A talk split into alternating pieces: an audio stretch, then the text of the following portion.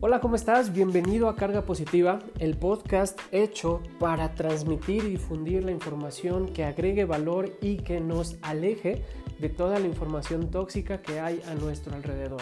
Este es el episodio número 26 y te saluda Eugenio Estrella. Te recuerdo que puedes estar en contacto conmigo en las redes sociales. Encuéntrame como Eugenio Estrella en Facebook, Twitter, Instagram o si te da em, más, mejor espina, encuéntrame en Gmail como eugenio.estrella.gmail. Ahí para poder estar en contacto, en comunicación, recuerda que este podcast tiene la ventaja de que no importa cuándo grabe yo este contenido, tú lo puedes escuchar a la hora que quieras, en el momento en el que tengas unos 15, 20 minutitos de tu tiempo si te fijas, he estado esforzándome para que cada episodio tenga menor duración y así sea el episodio perfecto para no solamente mejorar tu mood, eh, inyectarte ánimo, inyectarte optimismo y compartir contigo alguna, alguna que otra información sobre crecimiento personal, sobre desarrollo eh, en tu aspecto personal o profesional,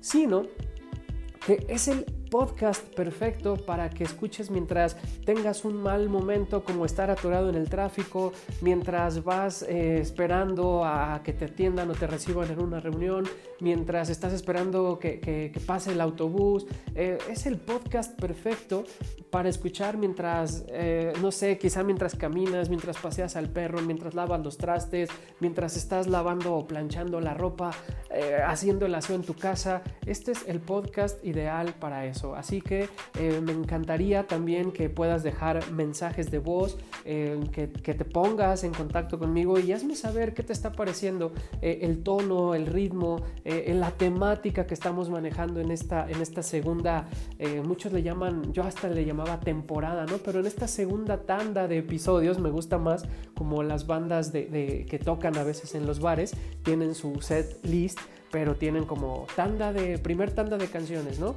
Entonces nosotros ahorita estamos haciendo la segunda tanda de episodios de este podcast que me sigue encantando conducir, producir, eh, editar, me, encanta. Y la verdad es que todo esto no sería posible, uno, sin el favor de tu escucha, sin ti que, me, que, estás al pendiente de, de, la publicación semanal de este podcast y gracias a nuestros socios comerciales que son Anchor y Spotify. Que de hecho me acabo de enterar.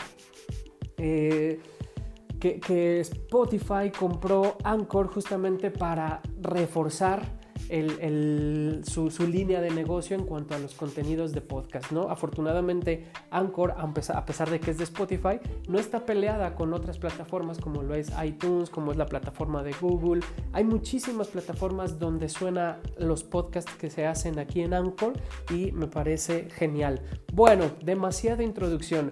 Déjame contarte justamente en esta, en esta relación de, de que Anchor fue comprada por Spotify, Hoy vamos a hablar de un tema em, que te va a ayudar a entender este movimiento que se están teniendo en las, estos movimientos que se están teniendo en las empresas o en distintas marcas y es esta famosa eh, palabra que has escuchado más de alguna vez y probablemente eh, no te queda claro a qué se refieren o probablemente te daba pena decir ah, sí, claro, ah, sí, sí, sí entiendo a qué se refieren. Hoy te voy a aclarar, te voy a contar un poquito más de qué se trata esta palabra que a mí personalmente me recuerda a una golosina, eh, digamos a un snack que me encantaba comer de niño. Hoy vamos a hablar de las Startup y ¿A qué producto me recuerda? A las Pop Tarts. Eh, la verdad es que de niño era un, siempre he sido glotón, ahora no puedo comer tanto, de, hecho no estoy comiendo nada de eso porque eh, te contaré más adelante, estoy en un régimen de eh, alimentación llamado la dieta cetogénica y obviamente supervisado por, por una profesional de la nutrición y pues prácticamente más adelante en otro episodio te contaré de qué trata esto de la dieta cetogénica o también conocida como dieta keto. Eh, pero de manera general te cuento de lo que se trata es reducir la cantidad de carbohidratos y de azúcares que podemos estar consumiendo y priorizar el consumo de grasas buenas o de grasas saludables y de proteínas. Entonces como que cambia un poquito y pues está interesantón, eh, se sufre, se padece al inicio porque es prácticamente un reseteo del cuerpo que viene acostumbrado y alguien que es comedor compulsivo como yo. Se, le cuesta un poco de trabajo, pero una vez que vas trabajándolo, pues te hace sentir muchísimo mejor y eh, bajo una supervisión de profesional y todo esto, pues hasta me permite ir entrenando y cumpliendo con mis em, programas o sesiones de entrenamiento. Bueno, te hablaré después de la dieta cetogénica, ya me desvié de tema, pero hoy quiero hablarte de, esta, de estas startups que te decía que me recuerdan estas deliciosas em, productos de, de Kellogg's, que son las Pop Tarts, que, no sé si te tocó consumirlas a ti, pero la metías al, tostador o, la calentabas en el sartén o en el horno y era una delicia. Harta caloría, harta azúcar, pero al final de cuentas una golosina. Ay, mira, hasta ya, ya hasta salivé. Déjame eh, tomar aire para pasar y borrar de mi mente esta, esta idea de las Pop Tarts. Déjame contarte, te decía, de las startups las startups eh, están tomando muchísima fuerza y son modelos eh, de negocio que están basadas en la innovación. Por eso me, resulta interesante hablar de ellas porque están tomando muchísima presencia, no solamente en el mundo, sino que te voy a compartir datos para que veas lo fuerte que están llegando y lo fuerte que están pegando aquí, no solo en Latinoamérica y específicamente en México. México tiene un gran potencial para crear startups, para hacer... Em, sede de startups y al final de cuentas eso ayudaría a movernos a cifras un poquito más alejadas al crecimiento del año anterior, pero bueno, no tocaremos esos temas. Te decía, las startups son basadas, eh, son modelos de negocio basadas en la innovación que usan o se apoyan en la tecnología o plataformas web para generar nuevos esquemas de emprendimiento, nuevos modelos de negocio que están tomando y que están revolucionando la forma tradicional en la que se hacen negocios.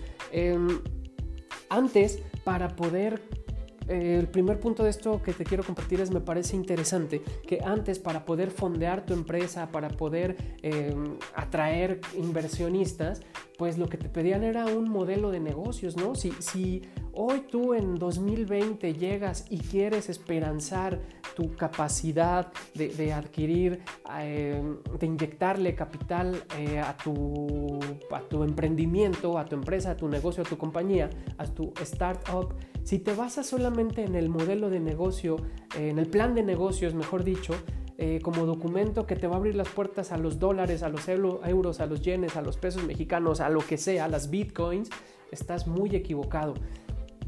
Carlos Muñoz, que es alguien que, admiro, ya estaba perdiendo un poquito como mi, eh, el, el, tino, pero cuando Carlos Muñoz era el Carlos Muñoz que a mí me gustaba lo que producía, en uno de sus tantos videos que, que hace en las redes decía, es que los planes de negocio son de los años 90, se entiende que ahorita ya estamos en otro siglo, ya estamos en otra década y lo que necesitas fortalecer, sí es importante tener documentado tu modelo de negocio, pero el plan de negocio eh, evolucionado se llama pitch de venta y ese pitch de venta es lo que va a ser eh, y se apoya mucho en el storytelling que después te cuento un poquito más de qué trata que es una herramienta padrísima. El storytelling te va a ayudar a atraer inversionistas, a atraer capital por la capacidad de contar una historia y resolver una necesidad a un mercado y de eso se trata justamente las startups, que lo sigo diciendo y sigo pensando en las pop tarts, así que discúlpame, pero bueno, eh, ejemplos de, de startup ahorita te, te voy a ir contando. Pero fíjate, actualmente este, este, servicio de, las scooters, de las bicicletas que están resolviendo en ciudades como eh, la Ciudad de México, en países como China, en países como Holanda, eh, lugares donde hay muchísimo tráfico y modelos de negocio que están tratando de encontrar una alternativa y sugerir una alternativa al problema de movilidad en muchas grandes ciudades del mundo. Y entonces hay aplicaciones que te rentan una bicicleta, que te rentan un scooter, que te rentan eh, un scooter, mejor dicho, eh, que te rentan este monopatín motorizado. Y, está interesante cómo a partir de, de una renta tú encuentras la bici, o sea, no es tu bici, pero rentas el servicio, te trasladas, la dejas donde quieras. Y bueno, en la Ciudad de México se están dando muchas polémicas porque es un ejemplo de cómo la tecnología, los nuevos modelos de negocio ya están rebasando a la legislación actual. En varias delegaciones de la Ciudad de México es problemático eh, la operación de esto porque los vecinos están enojados, porque los peatones están enojados, eh, porque los biciclistas están enojados de que no se les respete, eh, los ciclistas, perdón, no se les respete el derecho de, poder transitar libremente y de dejar. Entonces, es, es, un ejemplo clarísimo de cómo todo esto está ayudando. Otro ejemplo, hay aplicaciones eh, que están ya desarrollando programas de nutrición. El año pasado me tocó compartir con un, con un grupo de nutriólogos un poquito ir a, ir a darles una charla sobre, sobre qué es el coaching y, bueno, me, invitaron a charlar con ellos sobre eso y les decía, eh, luego dijo cosas que no son tan bien recibidas, así como a veces eh, soy de esas personas que se cuenta un chiste y es el único que se ríe del chiste, pero bueno, ese es, otro asunto, ¿no? Em, hay aplicaciones que te ponen programas de nutrición y tú nada más te registras y pones tu peso y pones tu, tu estatura y pones tu edad, pones tu género, pones, eh, perdón, tu sexo y pones, dices, wow, o sea, hay, toda una plataforma y detrás de esa plataforma hay planes de alimentación para poder acompañar a las personas en su eh, objetivo de, perder peso. Lo que les decía en esa charla es, hoy un nutriólogo que no agrega valor, eh, pues va a ser fácilmente sustituido por una aplicación que a veces son hasta gratuitas, algunos cobran y todo esto. O sea, profesionales de la alimentación están detrás de una plataforma para que sea más fácil eh, para el usuario, pensando en la facilidad y en la comodidad del usuario. O sea, ya no tengo que ir a consulta, yo nada más tengo ingreso estos datos míos, pago la, la, membresía, digamos, y ya recibo el menú y las recomendaciones en mi cuenta de correo electrónico. ¿no? Entonces, son estos modelos de negocio que están cambiando muchísimos esquemas tradicionales de profesiones y de empresas en general. Hay también eh, startups que están tomando muchísima fuerza en cuanto a la inteligencia. Imagínate, utilizan la inteligencia artificial para ahorrar energía, para enseñar finanzas personales a niños. O sea, a mí me hubiera encantado que una aplicación como Robin existiera cuando yo era niño para poder aprender a manejar el fucking dinero, ¿no? O sea, eh, digo, no es que tuviera mucho dinero de niño, ni, ahora, pero bueno, eh, se, trata de, aprender a, mejorar tu relación con las finanzas, ¿no? En, en los años 90 la forma de enseñar finanzas personales era el famoso cash flow de Kiyosaki, Ahora existen plataformas, juegos en línea, juegos virtuales que enseñan a los niños y a los emprendedores. Hay otras plataformas que hacen concursos para, te dan acciones, te dan un millón de pesos en acciones y tú es un simulador de negocios para ver qué tan hábil eres en el movimiento de ese dinero virtual y ficticio. Me parece una maravilla que se utilice la inteligencia artificial para enseñar finanzas personales, ahorro de energía, para desarrollar materiales, biomateriales con cero impacto ambiental. Digo, es, es, una joya, es una preciosidad saber que el mundo del emprendimiento se está moviendo hacia allá, ¿no? Eh, rompiendo esta idea de los em, paradigmas de los 90, de los 80, de los negocios solamente se montan para hacer dinero. Hoy, eh, Magnelli Krupensky, que es un consultor que sigo desde hace mucho tiempo, ha insistido durante mucho tiempo en esto, es que los negocios también pueden ser fundados y desarrollados para resolver necesidades, para atender una problemática social y se puede hacer dinero con ello. La una cosa no va peleada con la otra. Y el hecho de haber desarrollado tantos negocios que buscan solamente la generación y acumulación de riqueza, está teniendo cada vez más, más limitaciones porque las nuevas generaciones están tratando de aportar desde sus modelos de negocios, desde sus proyectos de emprendimiento, agregar valor. Y otro ejemplo de esto, de, las startups, que te digo que se pone un tema bien interesante, es eh, eh, hay unos chicos mexicanos, olvidé el nombre de, su compañía, eh, de su startup, a ver si ahorita me, me, acuerdo, pero ellos crearon un sostén para mujeres que alerta sobre los riesgos de llegar a padecer cáncer de mama. O sea, imagínate cómo se están moviendo estas cosas en ese sentido. Bueno, el concepto de startup, para ya te digo como un contexto general, eh, hace referencia a este nuevo esquema de emprender, como te decía, que está tomando mucho empuje. Desde hace tiempo se, viene moviendo y hay empresas eh, hoy ya consolidadas que cuando se dio este boom de, empresas que empezaron, fíjate, los abuelitos de las aplicaciones son las empresas o los portales.com, ¿no? desde el .com se empezó a pensar en estos nuevos modelos de negocio que basan su operación en el uso de la tecnología, ya sea en línea eh, o virtual, mejor dicho, y que crecen rápidamente en su valor, en sus tareas, en sus estructuras y en sus procesos esa es la definición de startup. ¿Qué es una startup? Una compañía, un, emprendimiento que se apoya en la tecnología y que el valor o el servicio y el producto que, que ofrece es escalable con rapidez. Por eso es startup, ¿no? O sea, inicia y vas para arriba prácticamente porque agregas valor claramente identificado, eh, no necesitas tareas tan complejas ni, ni, estructuras tan complejas y tus servicios están bien definidos y se posicionan rápidamente. ¿Cuáles son los ejemplos de las primeras startups, startups perdón, que eh, se posicionaron bajo esta idea? Pinterest, Dropbox, Instagram, el mismo Netflix o Amazon. Son ejemplos claros de lo que es una startup que hoy em, ya funciona. Eh, y, fíjate lo interesante de esto. Eh, te puedo hablar de YouTube, por ejemplo. Eh, YouTube que de alguna manera se apoya en la tecnología para subir videos, contenidos. En mis tiempos el video viral del momento era la caída de Edgar. Y entonces la gente empezó a consumir los contenidos de YouTube y se empezó a especializar de alguna manera. Dejaba dinero, no tanto como ahora.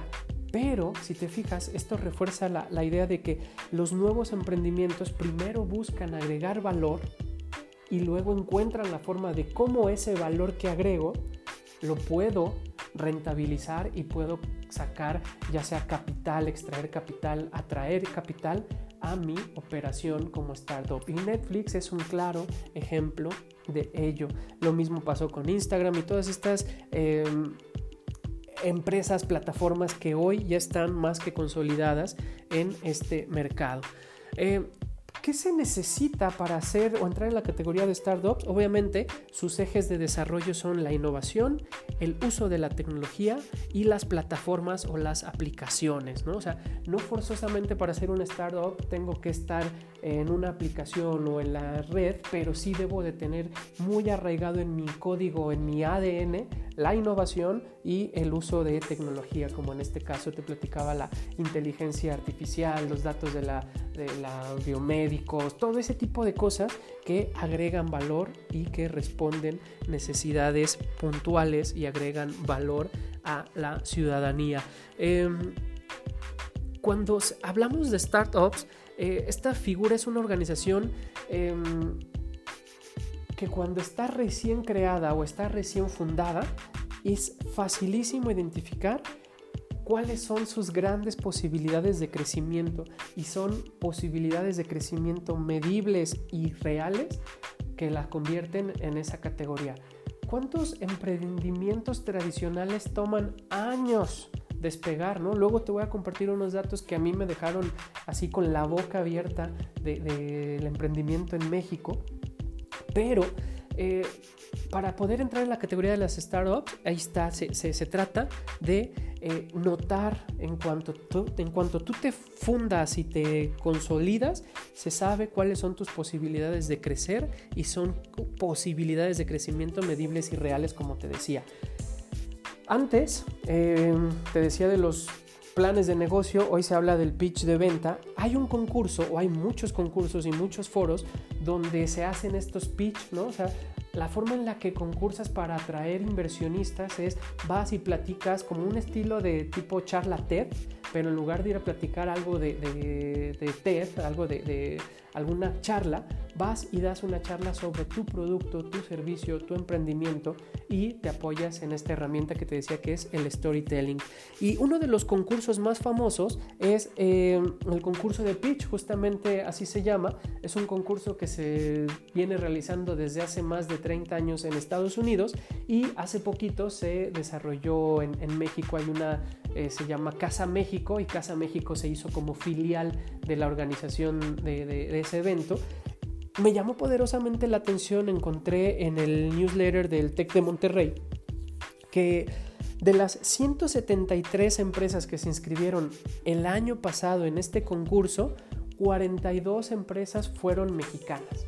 O sea, estamos hablando de un número considerable de 173 empresas registradas, 42 son mexicanas y de esas 42, digo ya comercial al TEC de Monterrey, 25 están integradas por estudiantes del Tecnológico de Monterrey, ¿no? Entonces está, está interesante. Eh, no, me, no me odien por haber dicho TEC de Monterrey hasta aquí los, las personas que no son tan fans de, de, de esta institución. Bueno, eh, ¿De qué se trata esta competencia? Eh, hay que dar con discursos. Tú, concursas para dar el mejor discurso que promueva tu producto o tu empresa. Eh, y este concurso, digamos que está integrado por jueces que selecciona una organización llamada International Accelerator, que es prácticamente el festival más importante de emprendimiento para las startups a nivel mundial. Y este congreso que, o este foro eh, se realiza en Texas, Estados Unidos, en Austin para ser específico, y me parece interesantísimo. Bueno, vayamos terminando este tema de las startups. Déjame contarte que eh, lo parte padre de esto es que México lidera junto con Brasil el, emprendimiento en cuanto a startups en América Latina, ¿no? O sea, en todo lo que es América Latina, los países que tienen más potencial para desarrollar y atraer eh, y asegurar la operación de startups es México y Brasil, así en ese orden, ¿no? Entonces México se convierte en un lugar bien interesante para que startups operen. Hay muchísimo potencial en nuestro país, hay que seguir echándole ganas a, todo esto, ¿no? Em, los principales sectores son la tecnología financiera, el comercio electrónico o la, el comercio energético. En México existen más de 200 startups y México es el mercado de finanzas o de tecnología financiera más consolidado en América Latina. Entonces eh, hay muchísima oportunidad. Por eso no me llama, no me sorprende que eh, este concurso internacional que se da de las startups en Texas esté haciendo esta alianza con Casa México porque el emprendimiento ya se descubrió, ya se dieron cuenta que en México hay potencial para detonar estos eh, modelos de negocio que crecen rápidamente y pues hay una gran relación comercial entre México y, Texas, ¿no? Entonces, bueno, eh, hace poquito veía o escuchaba de una aplicación que se llama Cumplo, eh, que es una fondeadora de, de, origen chileno que se vino a operar a México. Y esta fondeadora lo que hace prácticamente es, tú quieres invertir, puedes invertir desde mil pesos y tengo estos proyectos para que le inviertas, ¿no? Eso desde la parte de los inversionistas. Pero desde la parte de los emprendedores, obviamente hay que estar bien consolidado, ya tener ventas, eh, ya estar operando. Ellos te ayudan, aceleran y, buscan las formas para que tu empresa pueda acelerar. Y una de las estrategias que utilizan es eh, esta línea de comunicación comercial que existe entre México y Texas, porque déjame decirte que de la relación México-Estados Unidos en cuanto comercio, casi el 60% es con el estado de Texas. Entonces está, está interesante toda esta relación hablando de startups. Hace poquito hablaba, eh, veía un video que compartía en Facebook una amiga em, sobre, la verdad ya no chequé quién es el que habla, eh, pero están como en un congreso de tecnología, me parece que es una persona como de, energía del gobierno de Estados Unidos, y, y menciona que México tiene muchísimo potencial para la energía solar y hace una parte, hace una mención bien específica y bien directa donde dice que el actual presidente de México está obsesionado con el petróleo, es decir, con energías tradicionales y hasta con más impacto ambiental. Tan es así que uno de sus principales proyectos es esta refinería de dos bocas en, aquí en Pemex. Y entonces esta persona en su discurso dice que el presidente actual no está viendo el potencial que tiene México para el uso de energías eh, solares, de otro tipo de energías, eh, que eh, la visión que él tiene es de un pasado cuando México tiene potencial para empezar a hacer cosas basadas en desarrollar un mejor futuro, basadas en la energía solar. Y dice, no sé qué tan en serio lo dijo ahí, pero dice que México lo que necesita es un Solar Mex y no un Pemex. Entonces está fuertísimo lo que dice, está alineado a esto que te digo porque México tiene potencial para desarrollar este tipo de tecnología y modelos de negocio que ayuden a eh, no solamente a producir más energía y a, producir mejor energía, sino que haciendo de una manera menos contaminante y haciendo uso de los recursos, eh, digamos, naturales eh, con un cuidado al, al, impacto ambiental, que es uno de los objetivos del desarrollo que tiene trazada la ONU, ¿no? Bueno, ya para ir terminando, ¿de qué se trata esto de las startups? Em, se basa prácticamente los criterios son están diseñadas con una gran capacidad de cambio, es decir, son las startups normalmente son organizaciones ágiles, inteligentes, de eso que hemos venido hablando en otros episodios, desarrollan productos o servicios que agregan mucho valor al usuario, aunque al inicio estos productos o servicios no sean rentables. Eso es algo interesantísimo. Emplean un sistema de colaboración en redes o se, apoyan mucho en el networking y mantienen costos bajos de operación, lo cual les permite agregar una gran diferenciación a pesar de ser nuevos o recién llegados a los mercados. Entonces, para cerrar, la próxima vez que escuches de la palabra startup, se trata de eh, empresas, de organizaciones que tienen un despegue veloz a escalas mayores, que generan ganancias eh, a largo plazo y es un ganar-ganar con todos los eh, involucrados de las organizaciones, mm, lo cual habla de que está garantizado que las startups para poder em, agilizar su proceso tienen dos años, o sea, aprenden rápido. Lo que a otras empresas les puede tomar 10, 15, 20 años, ellas la tienen, lo tienen que aprender y lo tienen que aplicar en dos. Entonces imagínate la rapidez con la que se mueven este tipo de organizaciones. Son, como te decía, negocios diseñados para crecer rápidamente y que necesitan una inyección de capital para comenzar a funcionar. Esa inyección puede venir por parte de los fundadores o buscan esquemas de financiamientos con inversiones tipo Shark Tank o ángeles em, capitalistas o buscar fondos de inversión o capital semilla en estas incubadoras eh, y fondeadoras de proyectos. Bueno, eh, en el Bajío está tomando mucha fuerza, es cada vez más común para mí ver en los foros en las ferias de emprendimiento a las que me han llegado a invitar o a las que me he llegado a registrar, que este concepto de startup se está eh, permeando con mayor eh, rapidez, es decir, ya, ya está siendo parte del discurso de negocios de los emprendedores, aunque me ha tocado em, escuchar gente que le que, no le aplica bien el término, o sea, no sabe definir con claridad qué es una startup y por eso me animé a compartir esto, carga positiva de eh, startups.